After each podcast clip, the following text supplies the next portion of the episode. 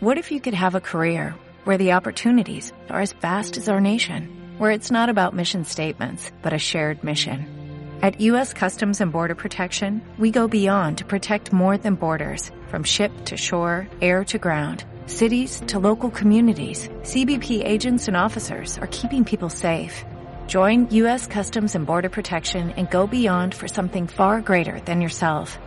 Learn more at cbp.gov/careers. Sean todos bienvenidos a un nuevo y postergado episodio de Seaside. Eh, como siempre, me acompaña en los micrófonos el señor eh, Espi, nuestro TikToker favorito. Muchas gracias por invitarme como siempre, Chols.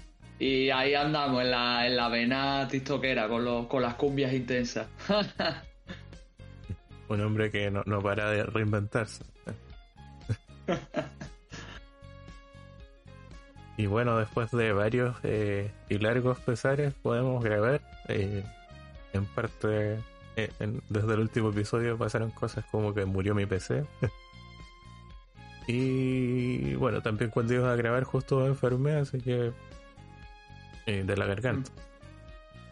Y eso es muy importante para, para el podcast. Claro, es como lo fundamental, entonces increíblemente las cosas no se dieron hasta el día de hoy.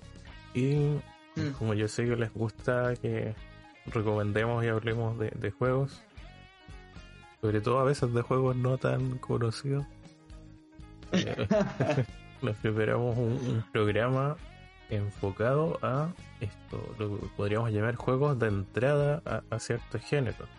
Eh, digamos que sobre todo eh, gracias a los indies eh, han aparecido muchos juegos más accesibles dentro de ciertos géneros que sirven bastante bien para adentrarse dentro de esos mismos eh, tipos de juegos. Bueno, por supuesto nos vamos a explayar mucho más después de esta eh, pausa musical.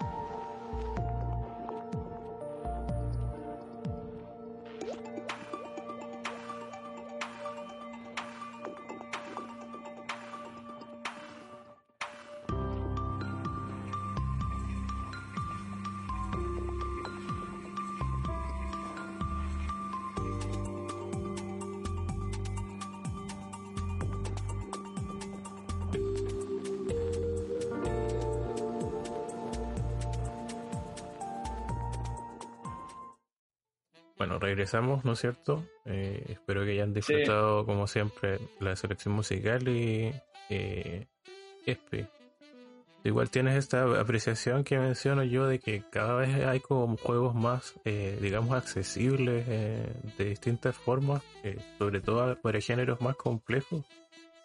¿O, o, lo, o lo soñé? No, hombre, Cholo, lo, soñaste, eso, eso no es verdad. Bueno, aquí termina el episodio del día de hoy. no, hombre, coña, que sí, sí, sí. Existen muchísimas, muchísimas iniciaciones a muchísimos géneros de videojuegos. O sea, realmente cada vez es más común que la, accesibilidad, que creo que ya lo hemos comentado en otros episodios, sea la bandera, ¿no? Y también creo que la que influye muchísimo también lo que hemos comentado en otros episodios, ¿no? De cómo eh, la forma de jugar, de concebir el diseño del videojuego, de cómo se aplican ciertos factores y ciertos elementos han cambiado mucho. Entonces ahora como que se intenta más que todo el mundo pueda acceder a todos los videojuegos posibles, a todo el catálogo disponible, bajo todas las opciones posibles. Entonces mm, se intenta siempre que haya eh, un acceso fácil a todo. Y aunque sí es verdad que hay ciertos títulos que son más complicados y tal, e incluso hay otros que adaptan la dificultad o que te permiten corregirla, eh, sí existe una gran variedad de títulos, como bien has mencionado, Charles, que te permiten directamente, eh, por su estilo, por su accesibilidad, por su forma de contarse, ser una puerta de entrada que te permita superar lo que son ciertas barreras, ¿no? Sin duda, eh, como bien mencionas, el paradigma de la accesibilidad ya se ha sentado con el paso del tiempo. Mm. Y eso ya lo hablamos, como tú dijiste, en un programa eh, específico, si no me equivoco, de la segunda temporada. Sí. Y eh, bueno, digamos que también hay que considerar que pero uno que ya está habituado a jugar ¿no? ciertos videojuegos, más o menos sabe eh, o ya está acostumbrado a cierto tipo de mecánicas, a ciertas configuraciones de controles, a cierto diseño de niveles incluso. Mm. Entonces hay cosas que uno da por sentado, pero digamos cuando tú haces ese experimento de poner a jugar a alguien que nunca ha jugado cierto género de videojuegos o nunca ha tomado quizás un control, eh, se nota demasiado que, o sea, lo vas a notar con problemas, así como, no sé, en un juego de plataforma se va a pasar cayendo, no, no controla bien como el tiempo que tiene que tener un salto o las distancias. Y tú te das cuenta que, digamos, esta accesibilidad sí es necesaria y que, digamos, eh, que ciertos juegos sean más amigables con el jugador también, digamos, es importante. Quizás no para jugadores más eh, veteranos, pero sí para los que se están adentrando en este estilo de juego. Digamos, sobre todo eh, con géneros, digamos, un poco más olvidados por la, digamos, las compañías más grandes, si quieren verlo, y que últimamente igual están retomando los indies. Un, mm. gran caso, digamos, eh, sería, no sé, por las plataformas 3D, si quieres verlo. Cierto. Y precisamente la idea de este programa se me ocurrió jugando un título que se llama eh, Tiny King. No sé si lo conoces. Eh, no lo conozco de haberlo jugado, lo conozco de haberte lo visto a ti. Porque creo que lo superaste hace poco, ¿no? Sí, no estaba en el Game Pass, me lo habían recomendado bastante. Y precisamente es un, digamos, un juego de plataformas en tres dimensiones eh, pero que eh, incorpora elementos como de Pikmin. Para, digamos, desarrollar sus niveles. Y la gracia que tiene este juego, digamos, o porque encuentro que es una muy buena puerta de entrada, es que, eh, digamos, entre comillas, puedes morir, pero la penalización, digamos, no existe. No, simplemente como te, te teletransporta donde realizaste más o menos el salto antes. tampoco no hay como enemigos como tal, sino que tienes que resolver más, digamos, situaciones, explorando, ¿no es cierto? Eh, aplicando ensayos y errores, resolviendo determinados puzzles a través de los Tiny King, que son unas criaturas pequeñas, que cada tipo cumple una función específica, no sé, desde mover un objeto, explotar, eh, crear conexiones eléctricas, etcétera. Entonces, digamos que en ese sentido el juego es muy amigable, digamos, no te penaliza mucho. Eh, no es muy complicado, pero eh, a pesar de ello es muy divertido y sirve muy bien para aprender ciertas mecánicas de este tipo de juegos. Digamos, igual tiene bastante plataformeo eh, y es un poco como la trama de esta película. Bueno, yo no la he visto y creo que, no sé si en España se llama Querida encogía a los niños o algo así. Ah, sí, cariño encogí a los niños, sí. Eso, es que bueno, eh, que sería como Grounded igual en que salió hace poco o va a salir ahora en versión 1.0. Sí, sí, ya salió en 1.0. Que estás dentro de una habitación humana, pero encogido. Entonces, por ejemplo, a veces tienes que buscar cosas en las vigas del techo y si te caes obviamente mueres y, y tienes que hacer un plataformeo muy fino, entre comillas, porque tu personaje igual tiene una habilidad que es flotar y se va gastando mientras más lo usas, pero puedes ir mejorándolo al avanzar y conseguir, digamos, ciertas cosas en el juego, lo que obviamente facilita mucho el plataformeo de que ya no es como solamente controlar un salto, sino que puedes eh, mantenerte en el aire un poco y eso le ayuda a, que el plataformeo sea mucho más llevadero. Así que por esa parte, em, yo encuentro que la manera en que se plantea el juego y el diseño de niveles, además de este tipo de mecánicas, de verdad que es una muy buena puerta de entrada, digamos, a este género concreto que en realidad yo diría que es uno de los géneros que curiosamente empezó a generar varios problemas en los jugadores eh, menos expertos, sobre todo por eso de que muchas veces tienen que controlar la cámara y el movimiento de un personaje y eso yo he visto que le cuesta mucho a personas que no juegan. Mm, hay un problema que nosotros no vemos, pero yo, yo sí lo he notado en varias personas que no están acostumbradas. No sé si te ha pasado a ti, Charles, o si lo comenté en el episodio de accesibilidad. Si no, lo vuelvo a comentar. Y es que a la gente le cuesta muchísimo a nivel de juego, cuando no tienen experiencia, orientarse en espacios 3D. Pero no solo con las plataformas, también pasa con mucho con los shooters. Nunca habéis tenido un primo, un amigo, un hermano que a lo mejor le das un mando y no juega en su vida y es incapaz de cuando maneja un personaje en primera persona hacerlo con la cámara, ¿sabes? O sea, nosotros, por ejemplo, que estamos más acostumbrados al mover el personaje, movemos la cámara naturalmente, porque la vista, el foco está fijado en, la, en los ojos del personaje. Pero a una persona que no tiene experiencia le cuesta muchísimo, porque es incapaz de concebir eso y mover ambos joysticks de forma a la vez hasta que lleve ya un tiempo jugando y se, y se acostumbra, ¿sabes? Entonces, por eso me parece muy interesante lo que mencionas, porque si el juego te da esa accesibilidad, te permite resurgir de donde te has caído, te da tiempo para pararte, fijarte bien, colocar un poco la cámara si no tienes mucha idea y tal, ¿sabes? Cosa que también es muy habitual en estos géneros que he mencionado, ¿sabes? Sí, no, precisamente eh, lo que mencionas, igual lo he visto, como que eh, no pueden conjugar acciones. Es como que si se mueven, se mueven. Y si se mueve la cámara, mueven la cámara. Pero es como así robótico. Se mueven, mueven la cámara, se mueven. No, es como se mueven y mueven la cámara. claro. Es como bien curioso, pero hay uno nota que los juegos no son tan intuitivos como uno eh, piensa, digamos. Eh, igual tiene mm, una etapa de, aprendizaje que es importante y que y digamos con prácticamente unas bases con, con determinados títulos porque uno, no sé, por la primera vez que jugó un RPG, como que igual costaba entender la dinámica de, o sea, de varias cosas. Eh, igual depende del juego. Por ejemplo, las afinidades elementales, cómo funcionan los números, cómo funcionan los turnos, qué tienes que priorizar, eh, por qué tienes que mm. subir de nivel. Son cosas que no son naturales, son reglas artificiales que tienen los videojuegos que cuando tú juegas mucho ya como mencioné anteriormente, las das por hecho, pero no es así.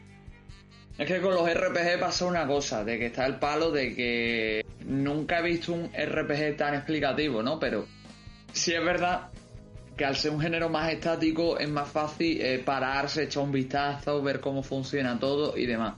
Y el RPG siempre ha tenido exponentes muy buenos de puerta de entrada. Toda la saga Pokémon lo ha sido durante muchísimos años. ¿Sabes? Y realmente eran juegos que te permitían pararte a ver cómo funcionaba todo y te permitían personalizar mucho el equipo, te daban rutas muy prefijadas para decir, pues me tengo que mover aquí y si no me puedo mover aquí a base de ensayo y error, a lo mejor es otro lado, ¿sabes? No es como meterte, por ejemplo, con un Final Fantasy que era más del, del palo de, bueno, pues ahora te suelto, averigua tú dónde tienes que ir, habla con este, mira cómo suben las estadísticas, ¿sabes? y cosas así. Creo que tú incluso en Twitter llegaste a preguntar por Golden Sun, ¿no? Claro, de ese ejemplo que es como uno de los más típicos que escucho, que es como una muy buena puerta de entrada del género, igual más clásico, por JRPG más tradicional. Considerando que eh, una de las problemáticas más grandes de juegos, digamos, más clásicos era que, no sé, tú a veces solo por explorar ya morías. Caso Dragon Quest y nadie te decía, no, tienes que subir hasta nivel 5 para ir al primer pueblo, porque los enemigos te van a matar en el camino y no tenías cómo curarte. Claro. Y igual es que, muy bueno el ejemplo que dices de Pokémon porque es muy guiado al principio. O sea, siempre en realidad, siempre te dicen tienes que ir al siguiente gimnasio, tienes que hacer esto, eh, así se utiliza esto, así atreves Pokémon. Y si tú hablas un poco más como saliéndote de la ruta, siempre te dan consejos como de los tipos y cosas así. Sí. Y lo que iba a decirte, Charles, que Gordon Sun sí te diría más el primero. Pero el primero le pasa una cosa, de que los primeros compases del juego, el juego puede durar unas 10 horas. Piensa que los primeros compases del juego, que es la primera hora de juego, estás literal, literalmente aprendiendo cómo funciona todo. Es que literalmente cuando sales del primer pueblo y vas al monte, no sé si te acuerdas, pero hay un fragmento de minimapa, ya te dice, bueno, pues aquí hay un minimapa. Funciona así, ¿sabes?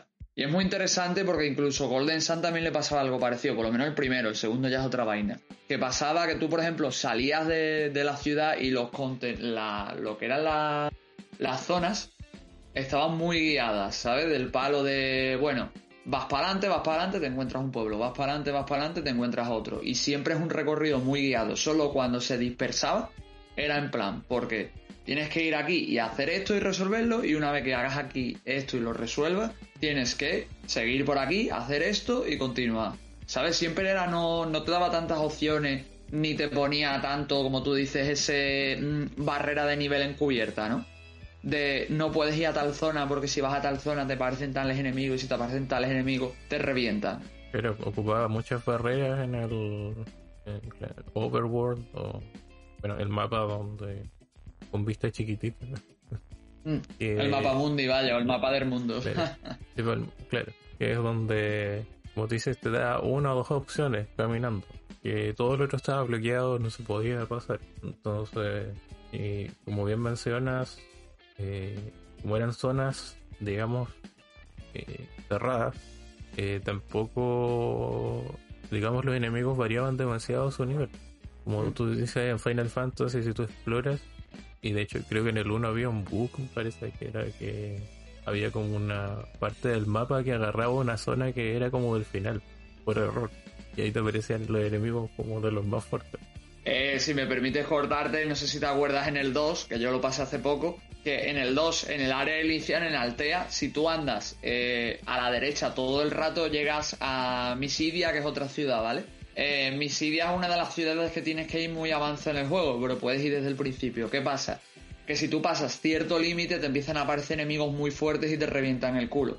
La posibilidad está ahí, pero la barrera sigue también estando, ¿sabes? Claro. No sé. Bueno, eso eran unos temas porque también como digamos la programación de esos juegos les costaba bastante eh, en esos tiempos. Me acuerdo con Dragon Quest 2 que salió bien desbalanceado igual por problemas de programación y digamos, eh, o sea, retomando un poco lo de Golden Sun, se nota que estaba enfocado como igual a, introducir a jugadores en el género, eh, en parte igual porque se quería vender esta consola que también tenía como este enfoque infantil que siempre han tenido las Game Boy, siendo eh, bastante claro. Lo mismo con los Pokémon cuando salieron, y por esa parte, digamos que mm, eh, se notaba que el punto era crear nuevos jugadores para el género, porque también, digamos, las consolas portátiles son un, nido para juegos de rol, pues, aparecen muchos siempre. Y no, no solo en las de Nintendo, también en las de Sony. Sí, es que también son muy cómodas. Simplemente te paras, echas una partida y luego desconectas y ya está, ¿sabes? Te da, es perfecto para sesiones cortas. Aparte es lo que tú dices, la Game Boy se introdujo mucho al mercado infantil juvenil y se nota. Y aunque sí es verdad que convivían eh, ciertos juegos de ámbito más duro, más arcade, eh, conversiones de juegos clásicos y tal, también había muchos juegos que introducían al género o eran reinvenciones del mismo o simplemente eran secuelas que ampliaban sistemas y mejoraban todo lo que se había hecho previamente sin desmerecer el camino pasado y hacer todo un poco más accesible ¿no? para el público medio y cosas así.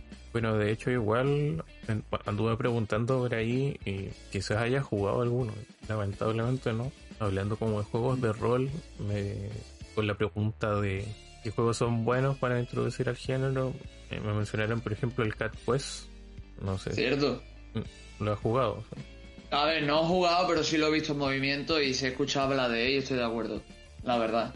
Y que se ve como un juego de rol muy... Eh, obviamente amigable ya como desde la estética a cómo introduce las mecánicas y simplifica distintos eh, sistemas de juego. Y también me mencionaron el Custom Quest. Ese lo conozco, pero no lo he jugado. Ese sí que sí. Ese solo lo conozco de, oídas. Vaya. Yo igual lo conozco. Eh, de hecho, hasta sé que tuvo una serie de un juego de Double Fine, pero de hace tiempo. Yo diría que tiene casi 10 años.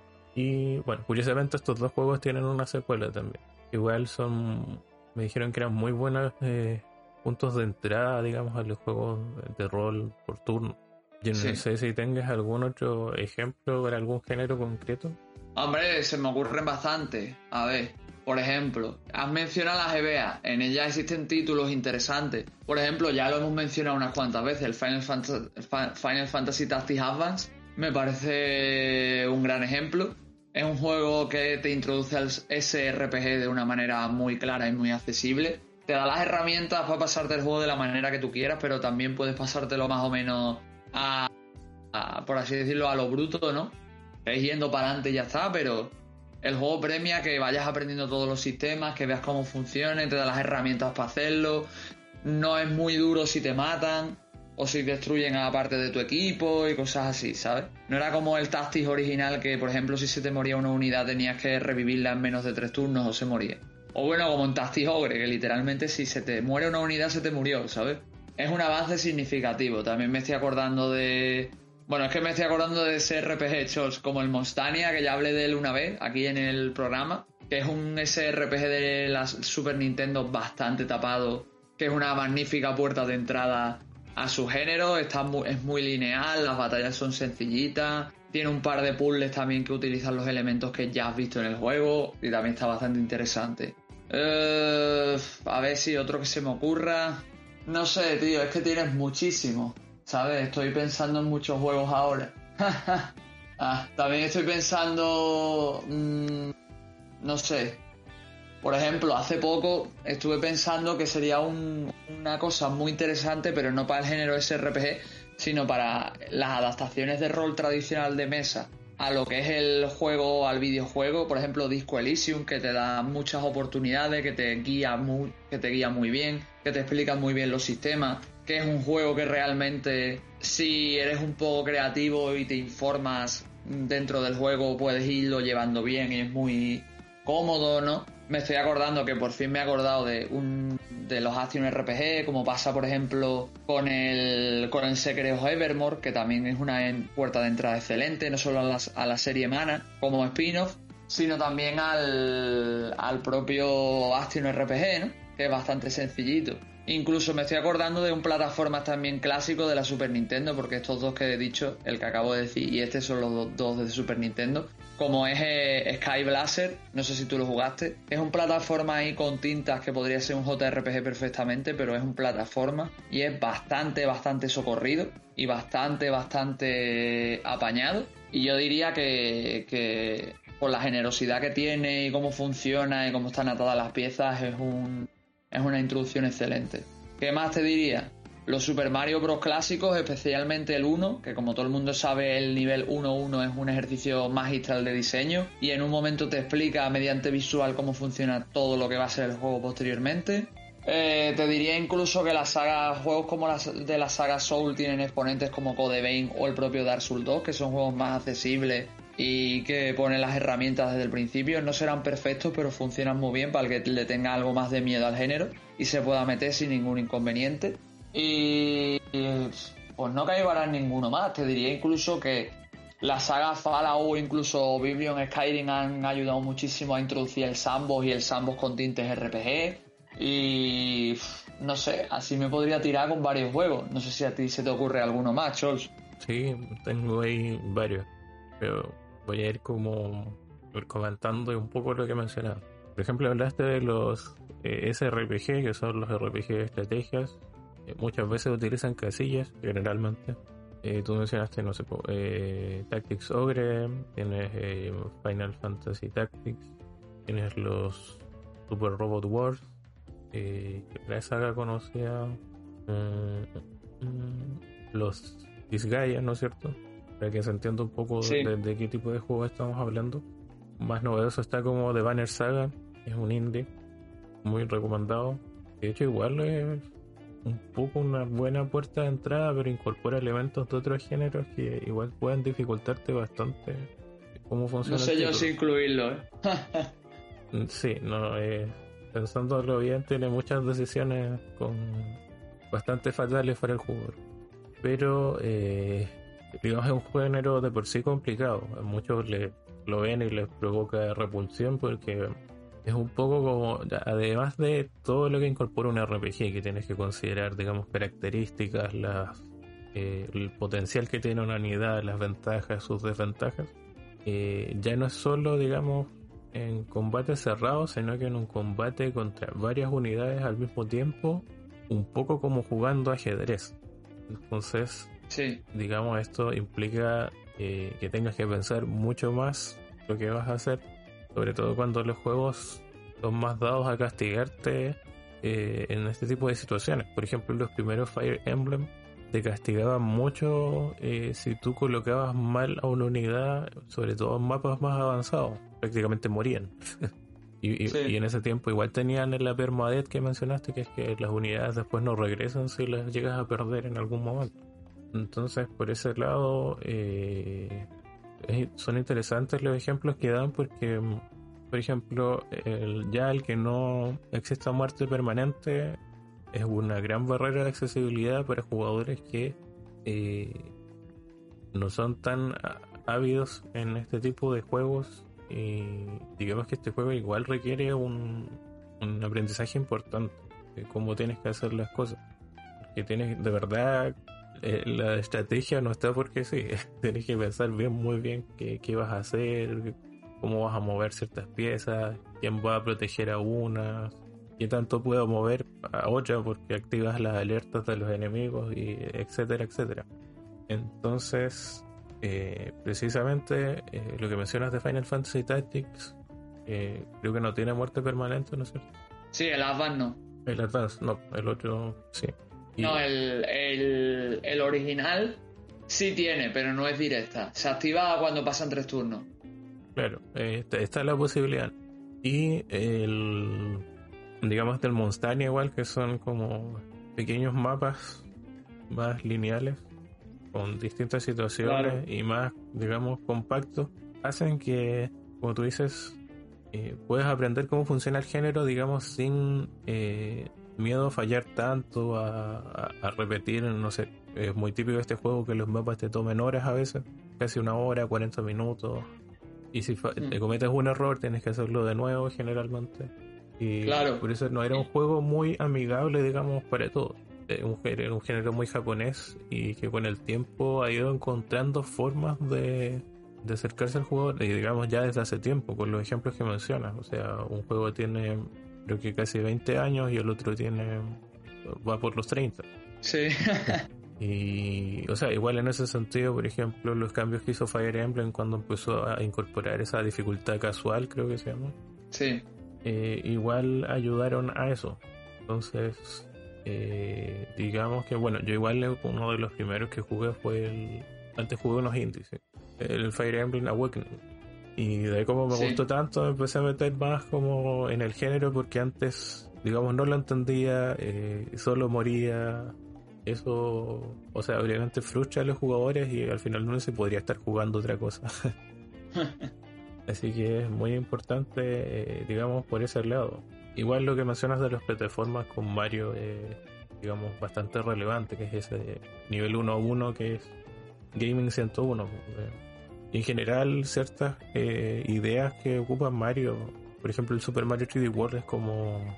ocupa mucho el, un, cada mundo tiene un concepto y como que con solo mirarlo un poco y ver cómo se mueven las cosas empiezas a aprender qué tienes que hacer, sin que te digan directamente tienes que hacer esto. Y eso siempre es, bueno, porque se nota que están pensando en, en todos los jugadores, y no solo en los que ya saben jugar, como mencionábamos como, perdón, como mencionamos anteriormente.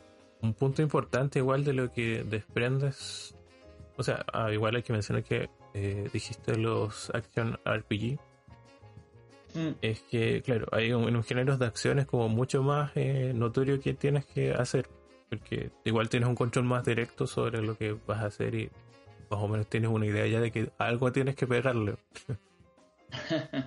y eh, digo en el Secret of Evermore igual, bueno, no lo he terminado, lo terminé como la prehistoria y de ahí no sé dónde habrá quedado ese save, pero... A repetir. sí, algún, en algún momento.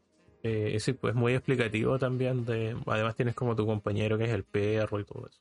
Mm. Es algo que se incorpora mucho de que cuando tú no podías jugar cooperativo un juego, a todo esto hicieron un hack para que alguien pueda ser el perro. eh, te metían como un aliado que actuaba por sí solo. O, bueno, un poco lo que pasa con Code Ven, igual, que igual mencionaste. Tienes ese aliado que funciona por ti eh, y que igual ayuda mucho más con respecto a otros juegos del estilo Souls. Sí. Pero digamos, no siempre hay algo que compartan estos juegos, digamos, que, que son más amigables para el usuario y que son una buena puerta de entrada a determinados géneros, es que tienden a tener una duración mucho más compacta. Por ejemplo, el Munstania dura como 5 horas, creo. Sí, 4 o 5. Cuando lo habitual en el género es que los, esos juegos duren 25, 30, 50, 60 horas. Claro. Y mencionamos Golden Sun, igual es un juego muy corto para el género que es el primero. El segundo ya casi duplica las horas. Ah, aparte, eh, me parece interesante volver a mentar Golden Sun por el hecho de que, aunque el primero no me parezca tan bueno, sí me parece un buen prólogo y un inicio de lo que será el 2, porque realmente el Golden Sun se siente más como una demo técnica del segundo que, otra cosa, pero es muy interesante porque a partir del primero aprendes todos los sistemas y luego es el 2 el que te mete caña, con el mundo abierto, los combates complicados, eh, las diferentes localizaciones, los diferentes tipos de personajes, las clases más explotadas, ¿sabes? Bueno, igual lo del Golden Sun es que, no sé, si hubiera sido un juego de PlayStation 1, el uno sería el CD1 y el 2 el CD2 y 3, una cosa así. Entonces es como un juego que separaron por cosas de tiempo igual y de, memoria. Pero claro, al final es eso. Es como un, prólogo, como tú dices. la introducción, la primera parte de, de otro juego que, claro fue dividido. Un poco como pasó con ese Sonic que, Knuckles y el Sonic 3. Igual era solo un juego y se, se dividió en dos. Pero precisamente por, ser como una primera parte que quizás no iba a ser un juego por sí solo, es que funciona mucho como eso, como una introducción. Yo qué sé, Chols, es que incluso se me vienen más, más ejemplos a la cabeza, ¿eh? Ahora me estoy acordando, por ejemplo, de Diablo 3, que es un, un ejemplo clarísimo de una introducción a su género. Yo qué sé, tienes mmm, slash interesantes como fue el, el, coño me saldrá, el Devil May Cry 5, ¿no? Que aunque es dentro de su saga mm, equilibra perfectamente esa introducción a nuevos jugadores con los veteranos. Tienes, yo qué sé, es que tienes incluso muchísimo más, ¿sabes? Tienes incluso géneros como el, ciertas novelas visuales, como incluso, por ejemplo, diría juegos como Sakura Wars o cosas así, por lo menos el sexto, que te introducen muy bien al género y lo hace muy dinámico. Incluso varios juegos de Sony, ¿no? el vilipendiado, bueno, vilipendiado por algunos, ¿no? El Infamous Second Son, que también fue una excelente introducción en lo que es el sambo y el tirador en tercera persona. Uf, es que así nos podemos poner con un montón de juegos, ¿eh? Si lo piensas. El 360 tiene igual. Cierto también. Muy bueno, eh, digamos, eh, la parte que es como estrategia en tiempo real con pausa táctica. Gran, gran nombre de género. y aparte es muy accesible, ¿eh? Incluso en, su en cualquier dificultad puedes pasarlo más o menos sin problema. Y como novela igual, ya dado que cómo se presenta ya le hace mucho más como amigable a, los otros tipos de novelas visuales con, con CGI, o sea, perdón, con gráficas estáticas en general. Entonces, eh, por ese lado, eh, igual es muy recomendable. Pero, por ejemplo, igual estaba pensando en el género un poco más complejo. Igual hay, son por ejemplo los, las aventuras gráficas. Igual son muy cómodas de que tienes que repensar mucho las situaciones, de que, eh, no sé, muchas entregas de LucasArts, me acuerdo que podías recoger, no sé, 30 objetos y te servían 10. Claro. Y era muy fácil como quedarse atascado en algunas partes, incluso morir, porque era posible en ciertos títulos, como en algunos con más penalizaciones que otros. Y eh, pensando como juegos buenos para entrar en este género que obviamente de nuevo requiere pensar, explorar bien, notar cosas, poner atención a diálogos, o sea, muchas habilidades. Eh, hace poco jugué el The Little Acre, Pequeño Acre, que estuvo en Game Pass. Que, mira, para empezar, una dura como dos horas. Eh, por diseño de niveles es como bastante lineal. O sea, no es como que te digan, aquí está esto, sino que los escenarios como están enfocados que tú notes qué tienes que hacer, como toqueteando una o dos cosas, en pensar demasiado, o te da pistas bastante claras, tiene una animación más amigable.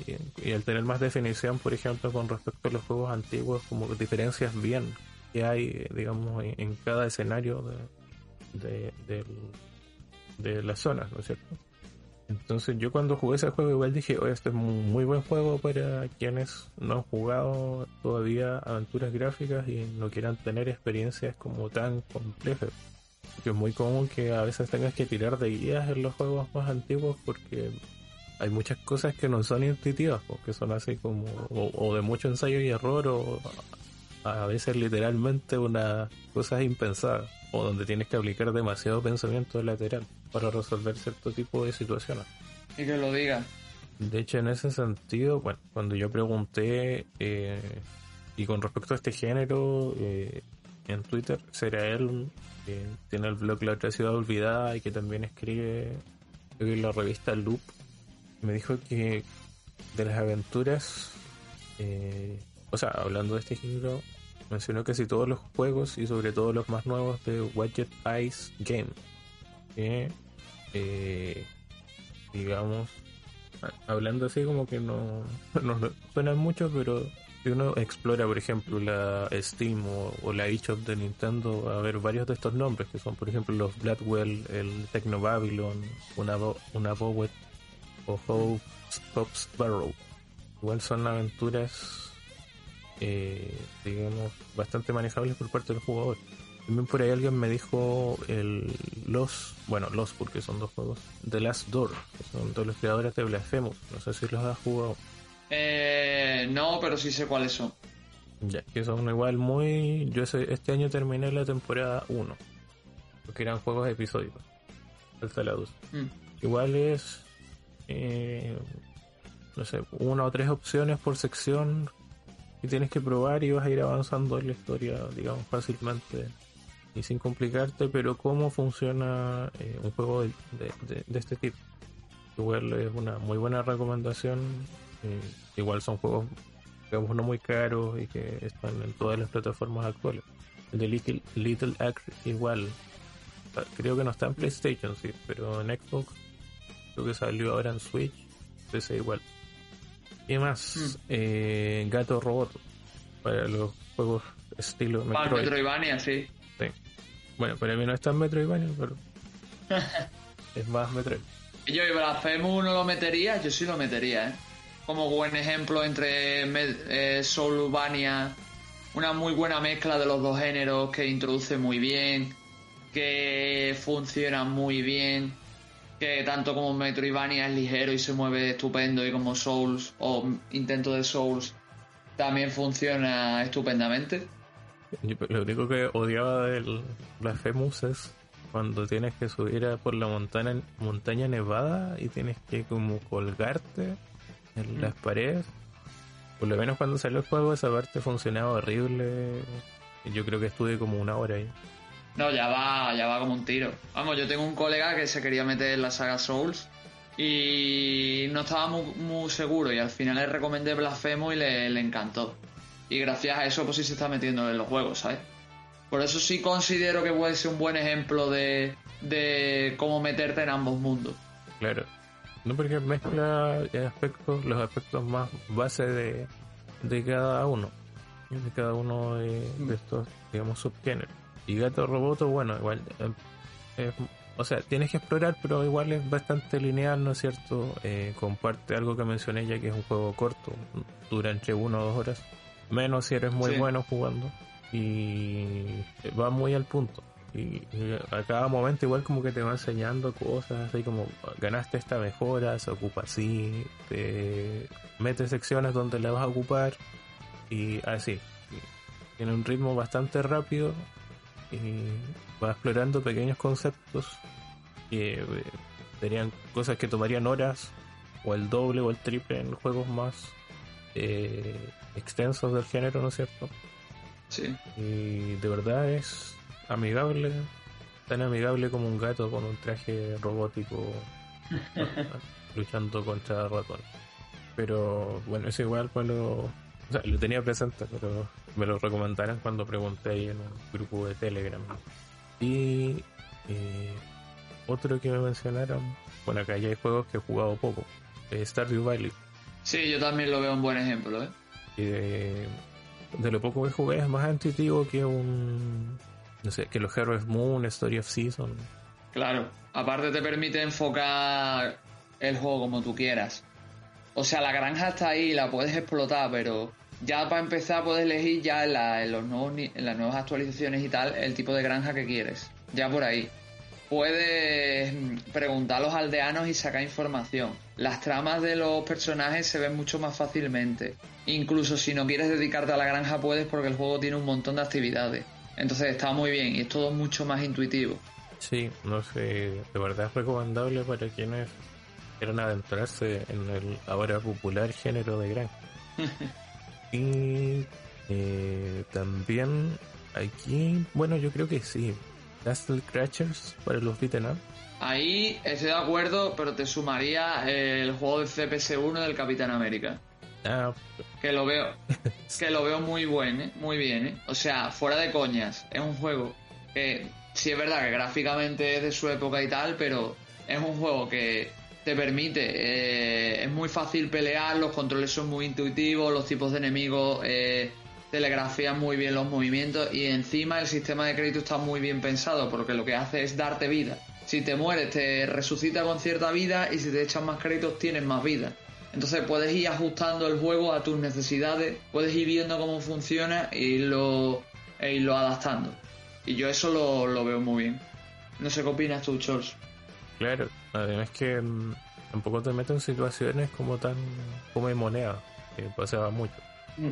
Bueno, yo hace poco ah. jugué un beat de nap que me acuerdo que gasté muy poco. No acuerdo cuál era. Porque lo pasé así como con 20 créditos. O sea, muy abarcable. Mm. Y por otro lado, bueno, el Castle Crashers, la gracia que tenía era que incorpora los niveles. Y obviamente eso va haciendo más fácil eh, el juego porque algo que lo completes, cada zona tiene como un nivel determinado.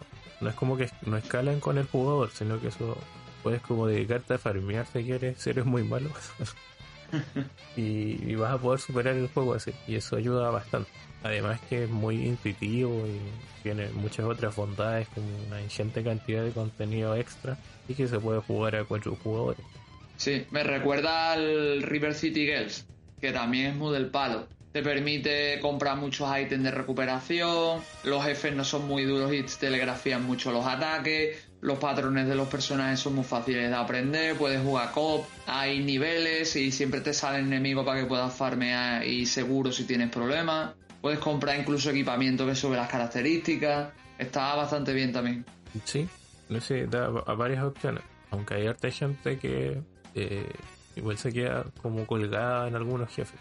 Mm. No sé, a mí no me, no me pasó. Incluso en los jefes más duros, si tienes muchos problemas, puedes literalmente pasarlos a base de objetos. ¿eh? Yo eh, me acuerdo con quién fue. Creo que la de la del barco, puede ser. La que era como una DJ, mm. no sé. Y la otra era la. Esta que era como una gótica. Ah, no me acuerdo, ¿la araña o no era esa? La que tejía. Sí, la araña. que o sea, más que nada es porque tienes que aprender a hacer ciertas cosas. Por ejemplo, hacerle como un parry a los proyectiles y con la otra como manejar eso del ritmo. Yo me acuerdo haber visto a Jeff como este peleando contra vos como una hora. no sé, yo no, ya te digo, yo lo jugué en dificultad estándar y más o menos yendo bien de nivel, teniendo un poco de cuidado y más o menos utilizando los objetos no tuve mucho problema, vamos, yo lo acabé en un día, le eché 4 o 5 horas y lo acabé, porque el juego tampoco es muy largo. Yo creo que me duró más. Bueno, igual estuve como sacando casi todo. De hecho, saqué el, final secreto. Mm. Y ahí el, jefe es bastante difícil. Bueno, después de como pasar ya vos, me acuerdo que no tuve ningún problema con, con los jefes. Ni con la mm. última, creo que le gané a la primera. Y la, a la las jefes secretas eh, le gané con así, a, un golpe de morir. gastando todos los objetos. Dios. Pero sí, igual es muy buena recomendación porque estaba pensando en otros títulos más recientes, pero por ejemplo el Street of Rage 4 no lo encuentro tan así porque es mucho de aprender ciertas cosas, pero mm. tampoco te explica tanto como aprovecharte de los enemigos, entre comillas. Eh, las tortugas ninja diría que igual es sí, también, también. muy manejable. También tiene el sistema de niveles. Pero por ejemplo Fight and Rage es muy bueno, pero no es para nada como accesible. Es muy fácil que no, no puedes completar ciertas runs. Yo me acuerdo que quedé como a media y algunas las pasé porque jugué de a 3. Bueno, de ahí solo sí pude, pero tienes que aprender a jugar bastante bien primero. Mm. Sobre todo porque el juego te permite hacer combos larguísimos, pero eres bueno. Y bueno, este lo jugué muy poco. Eh, me mencionaron del género survival el Subnautica. No sé yo si lo pondría tanto. Yo que a lo mejor te pondría algo más como el Minecraft. Más que bueno, y, y, después dijeron mucho el Minecraft. Eh, bueno, el Subnautica lo mencionaron porque. Una, porque era. O sea, el mundo que juegas ya está establecido. A mm. diferencia del común del género, que es que se cree por cada partida que juegas, ¿no es cierto? Y que más o menos es un poco guiado. Por eso, con respecto a Survival, me mencionaron eso. Pero después todos dijeron, como tú dices, el Minecraft, porque es bastante sencillo entender cómo funciona. Eh, no es como que te estén asolando, digamos. Los enemigos no te andan persiguiendo. Claro, es que el Subnautica tiene muchos problemas, porque por ejemplo, si es verdad que el mundo está preestablecido, pero el Subnautica tiene muchas barreras de zona, tiene en los inicios mm, no empiezas de la misma manera, ¿sabes? En Minecraft, talando un árbol, puedes, puedes crear una herramienta. En Subnautica tienes que reparar y, recoger bastante material para crear herramientas para poderse empezar a ser solvente. Vamos, ya lo hemos dicho, pero en el, en el Subnautica el personaje se estrella al lado de la Aurora. Al lado de la Aurora hay un monstruo de, de categoría Leviatán, que es un, monstruo que de dos hostias te mata. En el, en el Minecraft puedes desovar en un sitio malo, sí, pero tú puedes configurar las opciones para que no sea tan puteante. E incluso aunque empieces en un sitio un poco más jodidillo, siempre puedes buscarlo, ¿sabes? O sea, tú en el Minecraft puedes hacerte un agujero en el suelo y sobrevivir. Puedes, puedes recoger un montón de cosas y los enemigos eso. No son tan agresivos, no te persiguen tanto y tus métodos a la hora de moverte y encararlo son diferentes. Y siendo creativo y teniendo un poco de maña, también. Aparte que el, que Subnautica tenía una cosa que para tú ver las recetas y cómo se procesaban ciertas cosas tenías que acudir a ciertos bancos, a ciertos creadores y tal. Ya el Minecraft incluso te permite hacerlo sin necesidad de estar en un banco de trabajo. Sí, pues en ese sentido Minecraft es mucho más eh, amigable jugándolo como survival, porque también tiene el modo creativo, pero... Aparte te digo una cosa, yo no sé tú, pero a mí el Subnautica me acojona un montón, ¿eh? Porque eso de estar ahí en un fondo marino con un montón de monstruos que te pueden matar en cualquier momento, a mí eso me produce mucho respeto, ¿eh? Sí, yo lo jugué bien poco, o sea, que cuando lo regalaron en Epic lo empecé a jugar y Justo como que lo estaba probando y. O sea, fue hace años, me acuerdo. Cuando tenía un notebook, como un laptop. Mm. Y.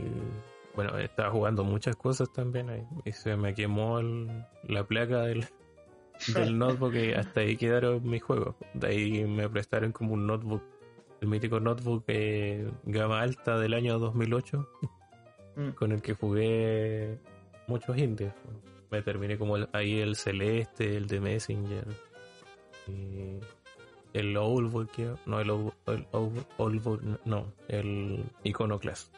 Sí. Y bueno, ya para ir cerrando un último ejemplo de género, eh, el Horizon Chase o Horizon Chase Turbo mm. es un un buen revival de lo que eran los arcades de conducción, digamos, de los fines de los 80 y principios de los 90.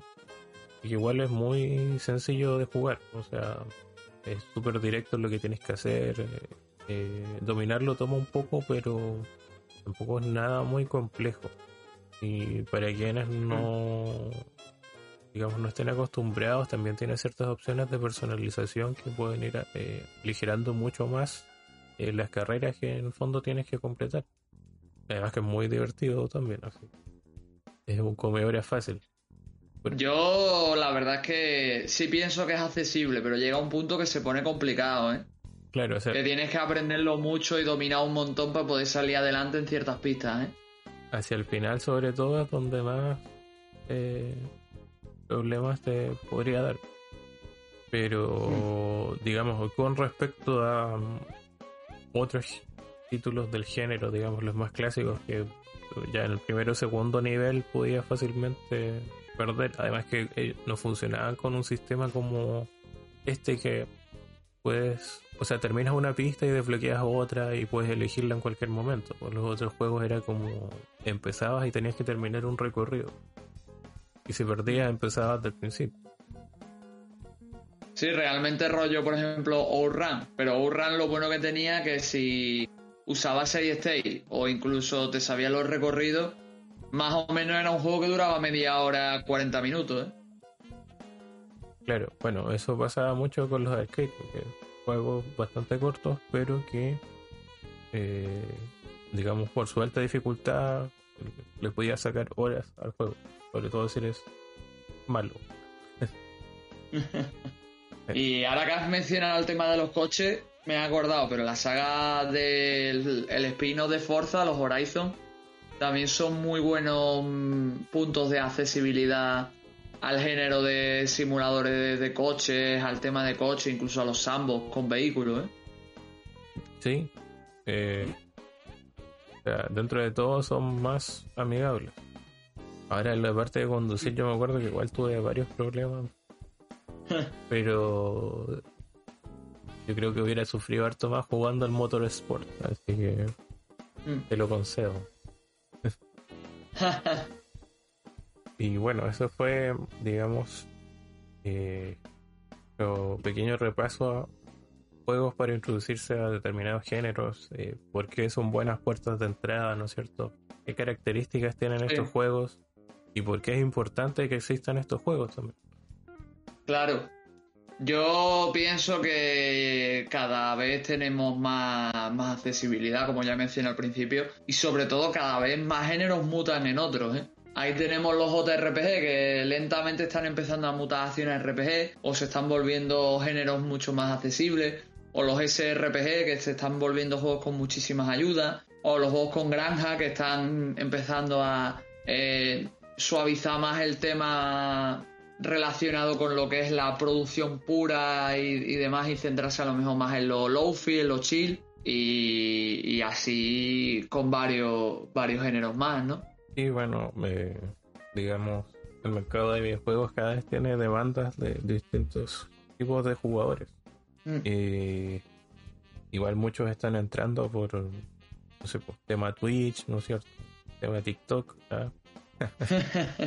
Y, no solo por, por haber jugado de pequeño, sino que muchos entran eh, casualmente, entre comillas, al mundo y, existen distintos tipos de experiencias ya. Claro, y otros literalmente la retoman cada cierto tiempo, o van y vienen, o eso, o como tú has dicho, juegan de forma casual, ¿no? O directamente a través de consumir cierto contenido empiezan a jugar ellos. Entonces, mm, al final, los videojuegos como han mutado y ya cada vez son más para, para más gente, a, fin de cuentas tienen que, llevar esa filosofía y hacer que, lo, que cada vez los más géneros estén al alcance de todo el mundo. Sí, así que mm, eso fue esta parte del programa. Como siempre, eh, vamos a ir a una pausa musical seleccionada por Espi. Vamos a ver con qué nos sorprende. Y ya regresamos para su sección favorita.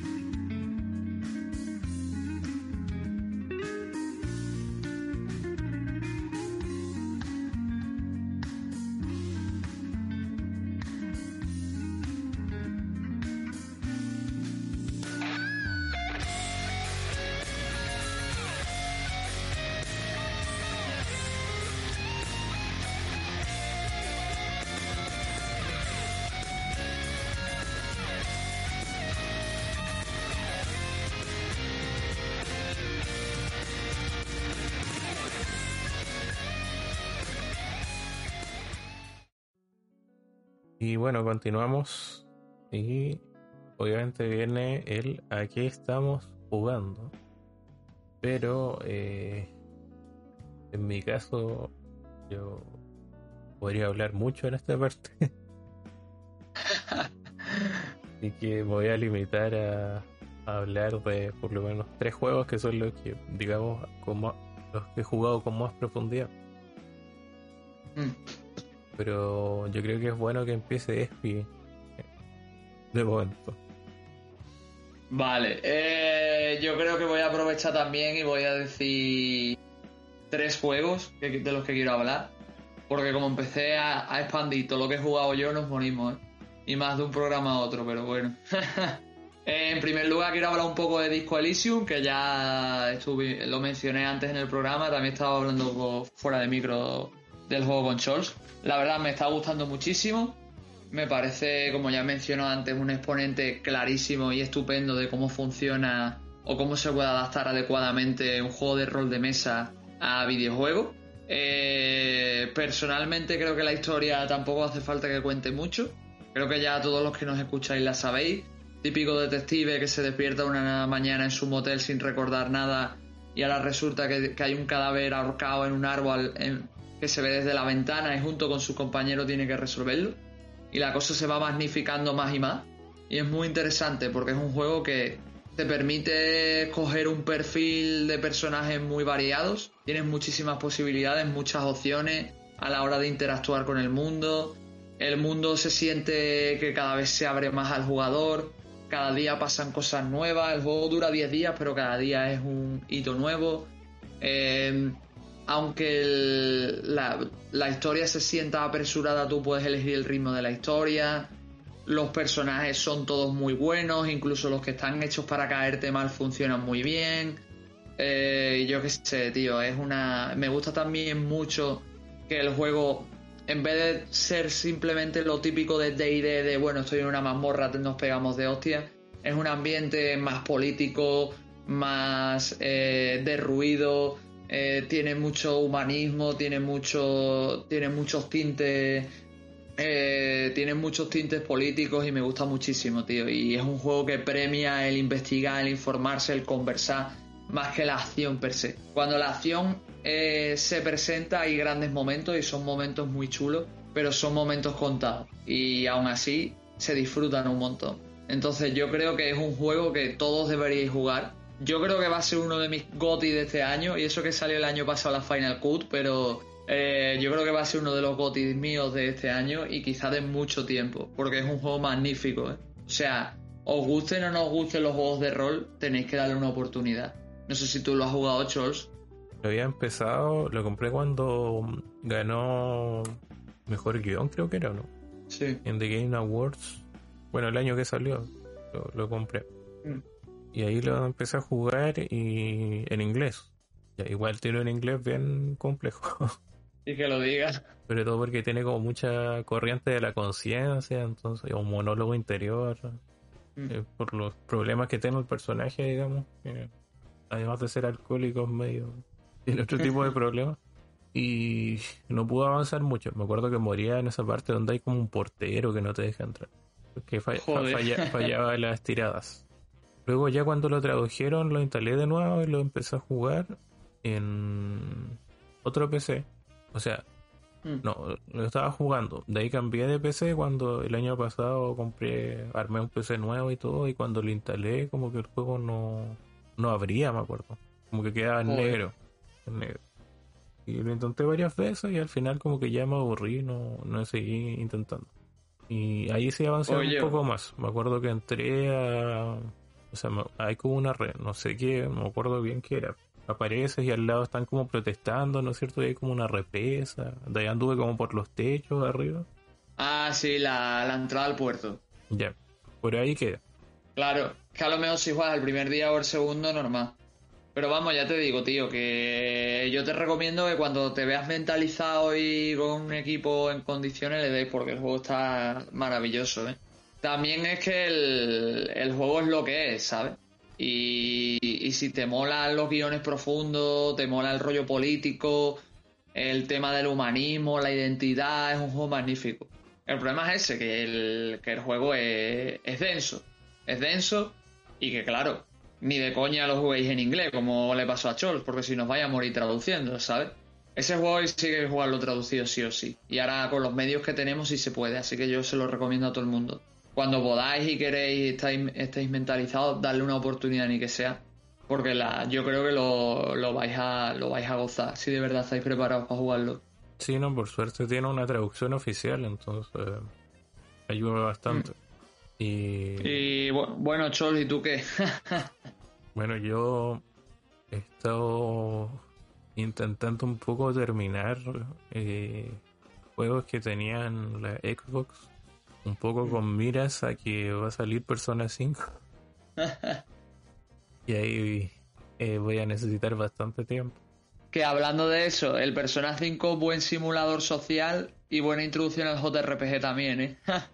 ah, mira, eh, lo único que me preocupa de ese juego es que no sé qué tan accesible es que dure como 100 horas, pero... Cosas. Ah. Bueno, el tema es que eh, en ese fin de igual terminar un poco juegos un poco más extensos que tenía por ahí instalado. Eh, ya terminé, por ejemplo, el Mass Effect 3. Eh, estoy con el Yakuza 5. Igual se me ha hecho bastante...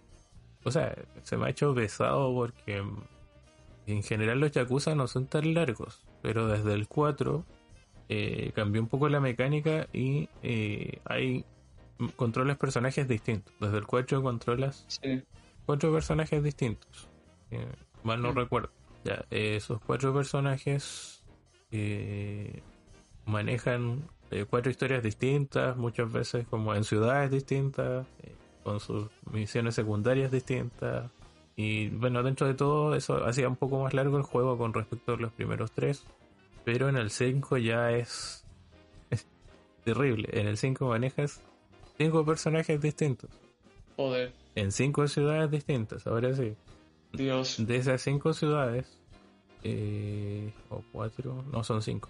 Cada uno tiene, eh, obviamente, una historia distinta que la sitúa hacia el episodio final.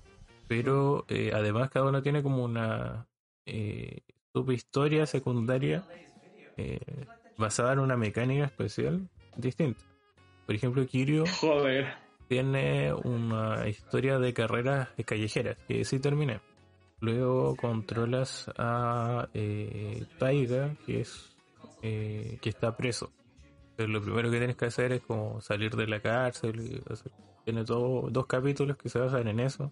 Después se pierde como en un lado y tienes al final tiene una historia aparte de casa. Entonces tienes que subir como al monte, eh, eh, esconderte de, tu presa y cazar, sacar pieles y cosas así. En cierto tiempo y antes de congelarte. Y todo eso te puede tomar muchas horas. Después tienes una personaje que donde eres una idol. Entonces tiene toda una trama de y mecánicas de tipo Hatsune Miku. Y tienes que ir subiéndola de nivel y todo. Y bueno, por esa parte al esto es como un episodio conjunto de dos personajes. Pero esa parte como de ídoles sería lo secundario del otro, que no, hace nada especial. Y ahora hace poco, ayer terminé eh, una que es un ex futbolista y obviamente su historia de béisbol. Así que tienes que jugar béisbol, ir subiendo de nivel, enfrentándote a rivales y lograr como con ROMs y cosas y comprar equipamiento y todo.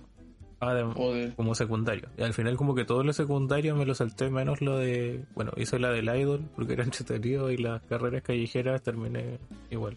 Porque era muy inicial. Mm.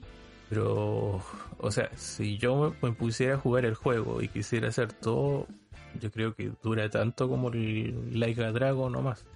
Joder. Porque son muchas cosas. Estamos hablando de un juego que no es por turnos. Y, y como que le han añadido tanto peso a lo narrativo igual, lo que te comentaba antes de, de grabar, que de repente me tiro unas cinemáticas a lo Kojima así de 20 minutos donde hasta se me apaga el control porque no lo estoy ocupando. Y eso me lo he hecho extenso. Y es triste porque el juego igual es súper divertido y como igual lo estoy jugando un poco apresurado, no lo estoy disfrutando tanto. Igual me da miedo que lo saquen del game. pero ya ayer llegué al, al arco final por ejemplo, los otros Yakuza, cuando decía final, era un último capítulo final. Y revisé y acá son mm. cuatro capítulos. Joder. Así que todavía tengo para rato, pero ya no me queda tanto. Y por lo que vi, eh, aprendieron un poco ese error de como de que más no siempre es mejor y el 6 es más corto. Menos mal. Pero con eso ya terminaría como la historia, la primera gran historia de, de los Yakuza. Que va quedando menos. Yo sé que vas muy atrasado con los Yakuza, así que no. sí. Ya yo me tengo que poner, tío, pero ya, ya me pondré. Prisa no tengo. Y más sabiendo que son juegos largos y densos, ¿eh? Los Porque ya con Yakuza 4 y 5... Sí, esos ya son largos. Eh, los 8 hasta el 3 son súper abarcables. Eso sí, del... si te digo que el 8 no creo que me lo juegue hasta que me lo pase los anteriores, porque solo me he pasado el Leica Dragon, así que... Y el 8 sí va a conectar la historia de Kiryu con la de Ichiban y sí te van a meter cositas de ambos personajes, entonces lo suyo es haberse jugado todos los juegos anteriores. Aunque bueno, tú lo sabes, va a salir el Ishin, que el Ishin probablemente me lo pille pronto y lo juegue, porque no hace falta pasarte nada, es un spin-off, así que de puta madre. Sí, una vez lo puedes jugar tranquilamente. Y es ese, porque por ejemplo está el spin-off que es el Dead Souls, pero ese toma muchas cosas de, de los primeros tres, o sea, de los primeros cuatro. Y de hecho yo no había jugado el 4 cuando jugué el Dead Cells y no, como no entendí un par de cosas. Pero por los otros tres sí sabía. Pero, y eso que era no era ningún juego muy en serio, pero... ¿Qué otro juego nos traes? Eh, luego también he estado dándole mucha caña a Final Fantasy 2. Ya lo mencioné también en el podcast, pero lo vuelvo a mencionar. Personalmente me ha gustado mucho.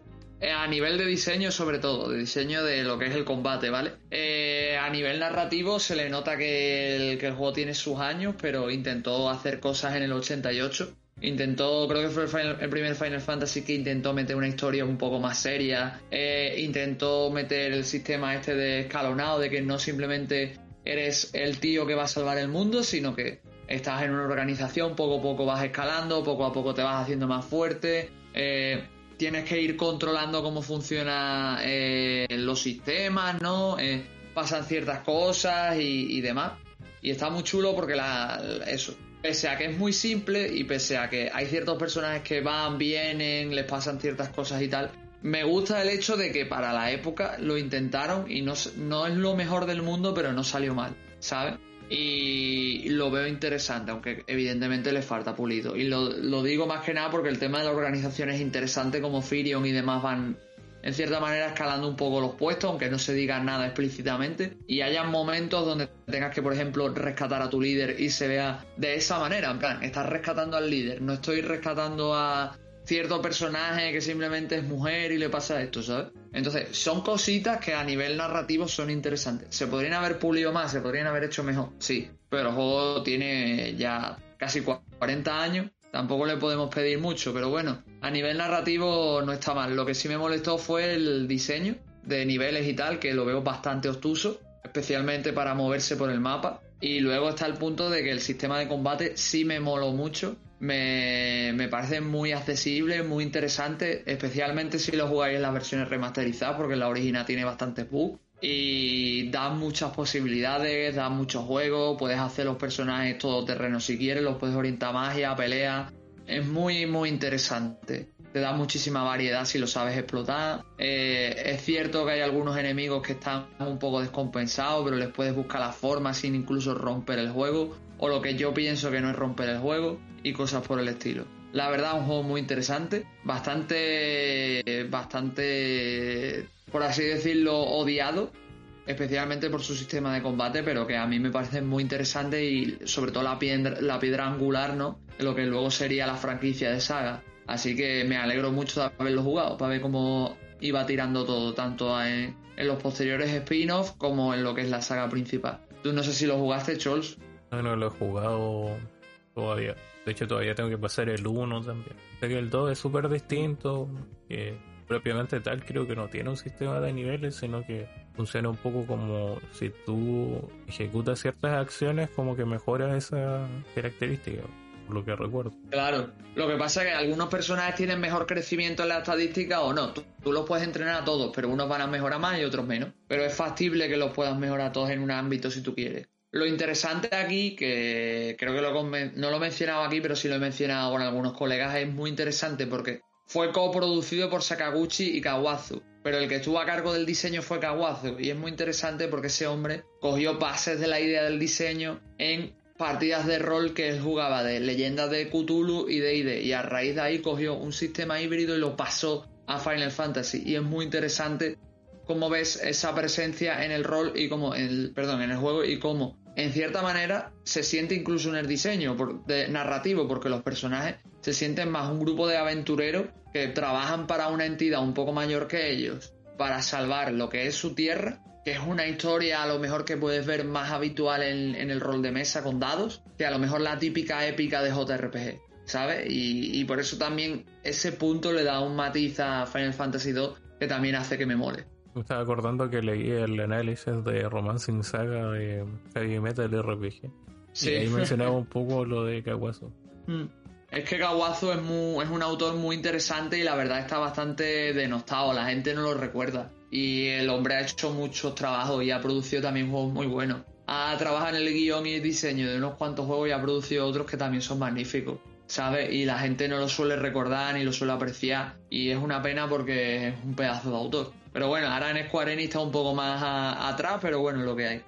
Bueno, ahora Square Enix no es que dé mucho presupuesto, pero sí que deja que hagan cualquier cosa prácticamente. El problema es cómo sale. Sí, con proyectos pequeños.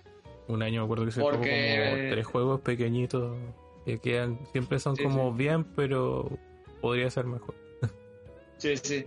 Lo que te iba a decir, que lo mejor es no hablar mucho de Square Enix y de lo que invierte el dinero o no, porque como tengamos que hablar de lo que hace con ciertas franquicias como Star Ocean, yo creo que se nos va a caer los huevos al suelo. ¿eh? Así que nada, wey, si tú quieres comentar lo siguiente que has jugado. Sí, mira, eh, pero no salir del JRPG, he estado jugando un título que salió ahora en septiembre que eh, me vino muy bien eh, porque justo terminé el Paper Mario y hmm. es un juego inspirado en sobre todo en las primeras dos entregas de, esa subserie que se llama The Outbound Ghost es hmm. eh, un juego donde digamos despiertas y eres un fantasma por amnesia y hablando con los personajes todos dicen que no te conocen y como que sospechan de ti porque, eh, o sea, tú en el juego ves puro fantasma. Que son fantasmas que todavía no pasan a la otra vida porque no han cumplido con algún objetivo. Entonces, creo que se llaman Outbounds o, algo así. El juego está en inglés, así que algunas cosas como que quizás no las entendí al 100% cuando lo iba traduciendo, pero y lo curioso bueno, del juego es que tú cuando bueno, vas a entrar a combates eh, con enemigos que igual tú puedes ver eh, digamos en los escenarios y puedes emboscar y obtener ventajas y eh, los personajes con los que combates no es el personaje que tú ocupas sino que digamos son como a ver como le dicen en inglés fitments y serían así como lados de, de, tu personalidad Así todo muy infantil en los diseños, ¿no es cierto? Con, como de papel, a los Paper Mario, no sé, pues juegas con. En algún punto ganas, no sé, a soledad, así. Eh, esta envidia, ira, eh, compañerismo, cosas así. Y cada uno está como, tiene sus propias habilidades, un par de habilidades únicas y a medida que suban de nivel van ganando otras que quizás comparten. Pero hay como distintas mezclas de, de magias, entre comillas, de skills y estadísticas. Y los combates son eh, a lo Paper Mario, no sé, pues tienes un ataque y la idea, no sé, meter una flecha dentro de un medidor antes de que desaparezca. Eh, machacar el botón, apretar cierto botón en, determinado momento. Eh, y así, va jugando con, es activo, la manera en cómo atacas. Y según como tú ejecutes, puedes atacar cero, o hacer mucho daño, o, o la mitad. Y lo mismo para curarte. Mm. Así que, bueno, siempre me han gustado ese sistema en los JRPG de que no sea tan estático, de que tú estés haciendo algo. También tiene como una mezcla del poco a lo Bravely, que es como que puedes agarrar un turno para atacar dos veces. Mira. Y tiene esas pequeñas cositas que le van dando variedad al combate. Y bueno, la idea es ir avanzando por los escenarios. Eh, hace poco terminé el capítulo 1, igual lo encontré extenso, me duró como 3 horas el capítulo 1.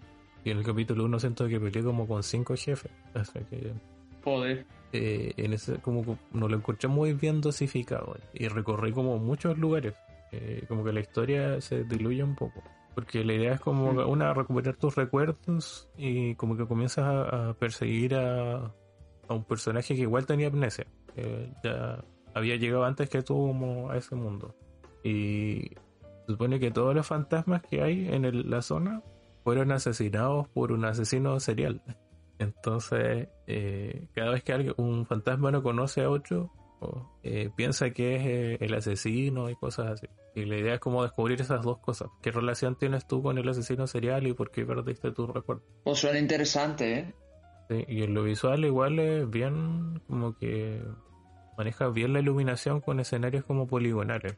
Tienen buena arte. Pero igual estuve viendo que lo que quiere hacer el autor es que va como a hacer rework de ciertas mecánicas. Aunque el juego ya está listo. Como decía en octubre voy a hacer rework de los viajes rápidos. Eh, Oh. En el otro año voy a cambiar unas mecánicas en el combate y cosas así. De hecho, el juego cuando empiezas te puedes, puedes randomizar ciertas cosas. Como, como, la como te aparecen los compañeros y cosas así.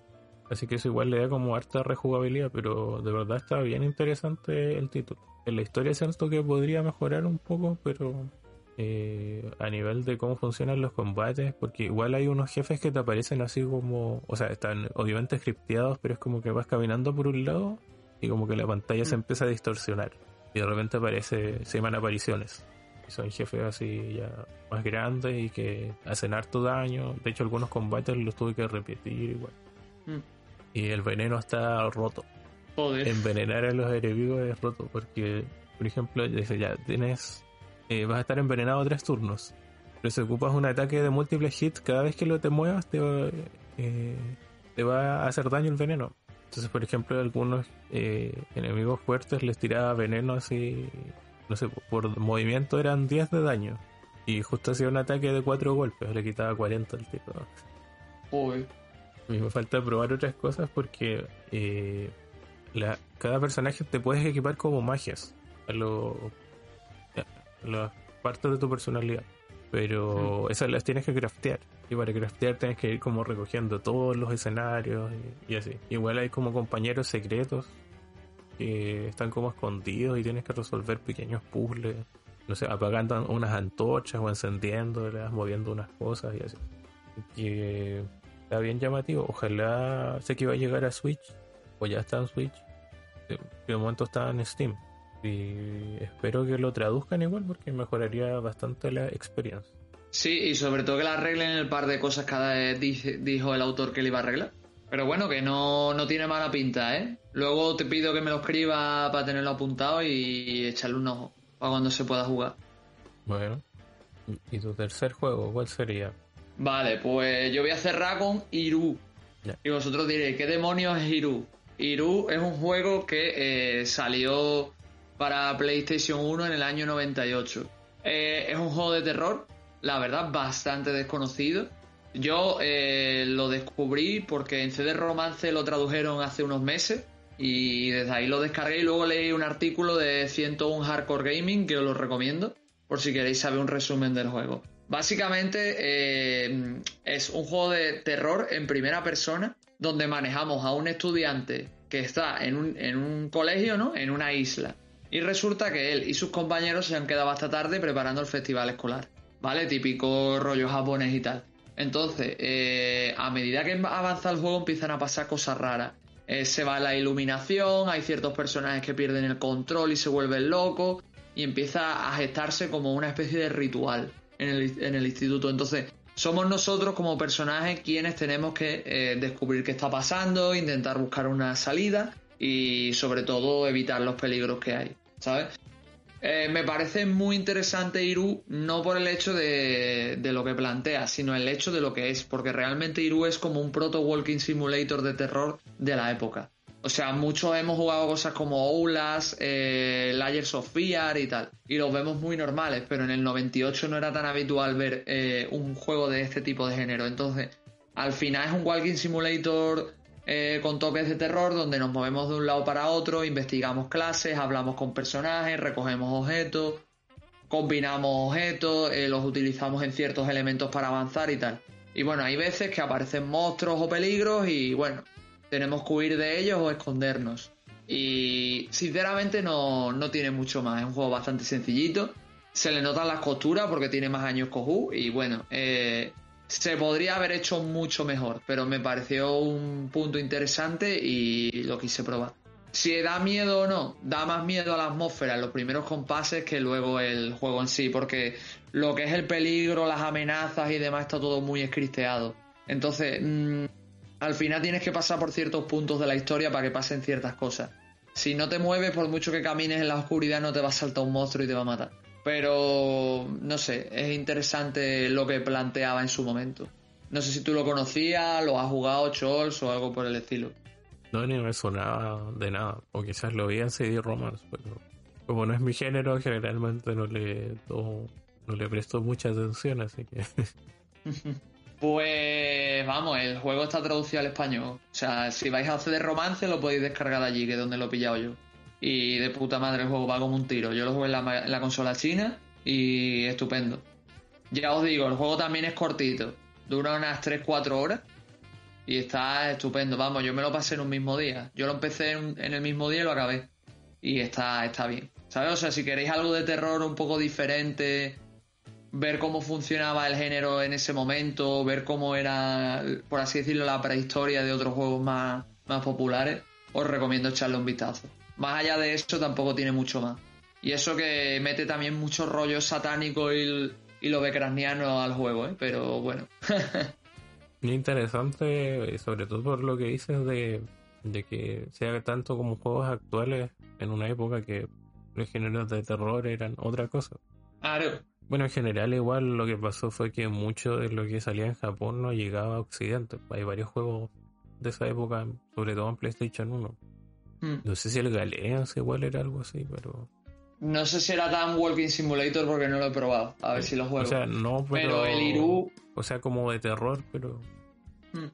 Pero el Iru, lo que tú dices, que no salió de Japón. Así que es normal. También que poca gente lo conozca. Y bueno, mi último juego es eh, uno que pillé ahí en unas ofertas de la. O sea, hace tiempo, como que dije, ya sabes que lo voy a comprar. Y hmm. dije, ya lo voy a probar. Y al final jugué como una hora la primera vez. se llama Shinsekai Into the Deeps. Y no sé si lo conoces. ¿Qué va? ya mira, lo primero es un juego de Capcom eh, lanzado exclusivamente en Switch y eh, Apple Arcade. Vale. Es una mezcla curiosa. Funciona como funciona como un Metroid. Sí. Y eh, o sea, sí, no, porque para que se entienda lo de Into the Deeps es que eres un buzo Ah, vale, sí, ya sé qué juego es. Vale, sí, ese se anunció en un Nintendo Direct, todo, sí me acuerdo, lo que no me acordabas del nombre, vale, sí, ahora sí me acuerdo de qué juego es. Ah, sí. Vale, eh, sí lo conozco. Eres un buzo que o sea, está bajo el océano y es como que te va persiguiendo, eh, o sea, no todo el rato. Eh, te está congelando como el océano. Y tú estás explorando como buscando algo secreto. El juego es bien críptico. En, mm te muestra como diagramas y cosas de ese estilo. Entonces, eh, hay varias mecánicas importantes. La primera es que tu traje soporta cierto nivel de presión. Entonces, en el mapa te sale señalado hasta qué zona puedes, digamos, eh, transitar eh, de manera segura, porque si tú llegas a la zona roja, te empieza a destruir como todo lo que lleva el traje. Después tu vida funciona con oxígeno y vas recogiendo tanques de oxígeno que se pueden romper si haces mucha fuerza, caes mal o te ataca un enemigo. Entonces es como, digamos, tienes un medio survival después para poder, digamos, avanzar en la historia. De hecho, ayer quedé medio colocado en una parte y bajar más hacia las profundidades tienes que mejorar tu traje y para eso tienes que craftear minerales que están escondidos a lo largo de los escenarios. Igual cualquier mineral no te sirve, son unos específicos, entonces a medida que vas subiendo va bajando la línea roja y puedes transitar esa zona. Y ahí puedes mejorar igual tu traje con más velocidad y cosas. Vas encontrando como armas. Eh, ahora encontré como un submarino que puedes ocupar como en secciones más amplias. Mm. Y está eh, bien interesante. A nivel visual se ve muy bien, tiene muy buena dirección artística. La banda sonora igual es como, a veces como de tensión, otras veces toca un poco algo medio jazz o bossa nova, no sé. Y ya me enfrenté como un jefe. Era como una serpiente marina gigante que tienes que ir esquivando. Mm. Vas ganando armas, todavía no tengo todas, entonces es como una mezcla de todas esas cosas que igual funciona bastante bien. Lo único que te complica es eso de la, mejorar el traje, porque si no encuentras un mineral tienes que buscar por todas partes hasta conseguir eso, porque si no, no hay forma de que bajes eh, a la profundidad y a veces hay cuartos que te pide la historia, mejoras, etcétera, etcétera. Así mm. que muy recomendado. Ayer lo estuve streameando y justo me tocó una sección como un poco más lenta de, todos los frenéticos que había jugado, así que no se veía muy atractivo. Mm. Pero eh, da como una pincelada de cómo se ve visualmente. Así que me sorprendió. Nota que cuando a alguna gente le dejan hacer cosas en Capcom, que, pueden conseguir experiencias frescas eh, dentro de todo. Mm. Ojalá más juegos así. sí, no sé, cuando las grandes empresas arriesgan con cosas así, siempre, no sé, te sale un Child of Light, por ejemplo. El Scott mm. Pilgrim, pues digamos hablando de, Ubisoft. Square Enix igual ha sacado una que otra cosa llamativa. Bueno, ahora bien no, no recuerdo, pero vale tenerlo en cuenta. Sí. Así que bueno, eso es a lo que hemos estado jugando de manera abreviada, obviamente. Claro. Me en el tintero, no sé, mencionar el Metal Hellsinger, que terminé el save, jugué Mega Man 3 y cosas así. Sí, pues como te que mencionar yo todo lo que he jugado Chols, nos quedamos aquí esta mañana, ¿eh? Estoy con el Clonoa 2 de Game Boy Advance igual. Así. Mm. Así que, bueno, espero que hayan disfrutado del programa. y como siempre, recomendarles que lean el blog de Señor Espi, que ahora vean sus TikToks. Estaría bien, ¿eh, Mari? Es un favor, ¿eh? porque estoy ahí poco a poco despegando. Así que si os queréis pasar por TikTok y darme una visitilla, un like, un comentario, un follow, estaría bien. Ya el único que está por aquí que se ha pasado para allá y me ha hecho un cable ha sido Darko. Un besito a Darko y, eso. Ahí os espero. Ahora mismo estoy más activo en TikTok que en el blog, así que si os mola el contenido que hago en cualquiera de los dos, pasaros por allí. O si no, esperaros a que salinen los astros y nos volvamos a escuchar en este podcast. Eso, bueno, igual eh, de mi parte, vean los videos de la Inditeca. Hace poco subí un análisis de Cult of the Lamb. Mm. Y eh, igual se vienen cositas ahí, parece, a nivel de, podcast. Así que nada, eh, yo por mi parte me despido y obviamente comentan eh, con la temática referente a este programa. O si les gustó claro. o propongan cosas, siempre es bueno. Claro. Así que nada, señores, lo dicho por Chol. Cualquier cosa nos la dejáis escrita en los comentarios. Y como siempre, un placer estar aquí contigo, Chols. A ver si la próxima vez que nos juntemos para hablar es más pronto. Ojalá. Y nada, eh. y nada, eh, muchos besos a todos y cuidaros. Hasta la próxima.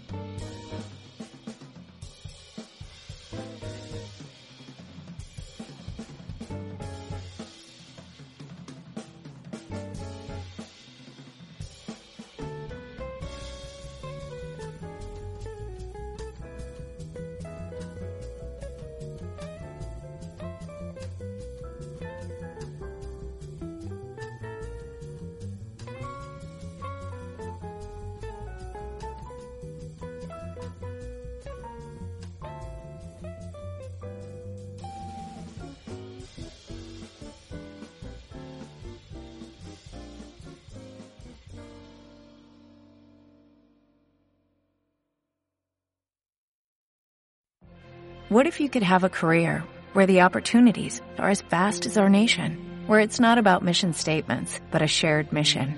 At U.S. Customs and Border Protection, we go beyond to protect more than borders, from ship to shore, air to ground, cities to local communities. CBP agents and officers are keeping people safe.